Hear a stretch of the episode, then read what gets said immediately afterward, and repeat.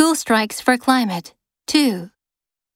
We are the professionals, and we're saying the young generation is right, said Volker Quaschning, a professor of engineering at Berlin's University of Applied Sciences. Scientists have warned for decades that current levels of greenhouse gas emissions are unsustainable, so far with little effect.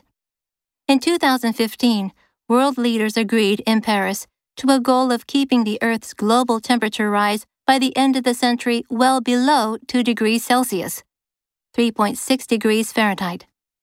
Yet, at present, the world is on track for an increase of 4 degrees Celsius, which experts say would have far reaching consequences for life on the planet. In France, activist groups launched legal action this week for failing to do enough to fight climate change, citing a similar successful effort in the Netherlands. In Germany, environmental groups and experts have attacked government plans to continue using coal and natural gas for decades to come. Activists say that countries like Germany should fully decarbonize by 2040 giving less advanced nations a bit more time to wean themselves off fossil fuels while still meeting the Paris goal globally.